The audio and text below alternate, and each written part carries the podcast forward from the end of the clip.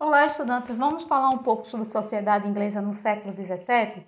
Com o aumento do comércio, a burguesia participou mais do parlamento, que no governo do rei Eduardo III era formada pela Câmara dos Lordes, a aristocracia e o alto clero, e dos comuns, membros da gente e burguesia. Em 1485, os Tudors assumiram o poder da Inglaterra e, com eles, veio a paz interna e o desenvolvimento econômico. Com isso, o parlamento interferiu menos nas decisões políticas. A rainha Elizabeth I, filha do rei Henrique VIII, fortaleceu o poder inglês e a religião anglicana. Em 1603, ela morreu, passando o poder para o seu primo Jaime Stuart, que era rei da Escócia. O rei Jaime I era anglicano e defendia essa religião no Estado, passando dessa forma a perseguir os católicos e puritanos. Devido a isso, muitos puritanos emigraram para a América do Norte.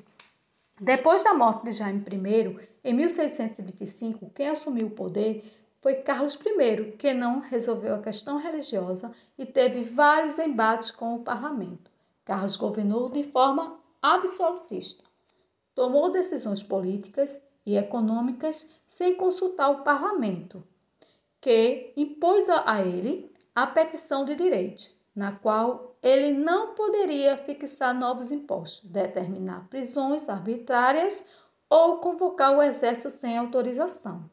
Esse jogo de forças entre Carlos I e o parlamento gerou a Guerra Civil, denominada Revolução Puritana. Nesse contexto, tivemos dois grupos políticos armados: os cavaleiros que apoiavam o rei, e os cabeças redondas, aliados ao parlamento. Os cabeças redondas foi liderado por Oliver Cromwell, membro da nobreza puritana. No seu governo, enfrentou rebeliões de dois grupos, os Leverets, que desejava participação política e proteção, e os Digapis, que defendia uma sociedade com base na terra. É isso, estudante. Até a próxima aula.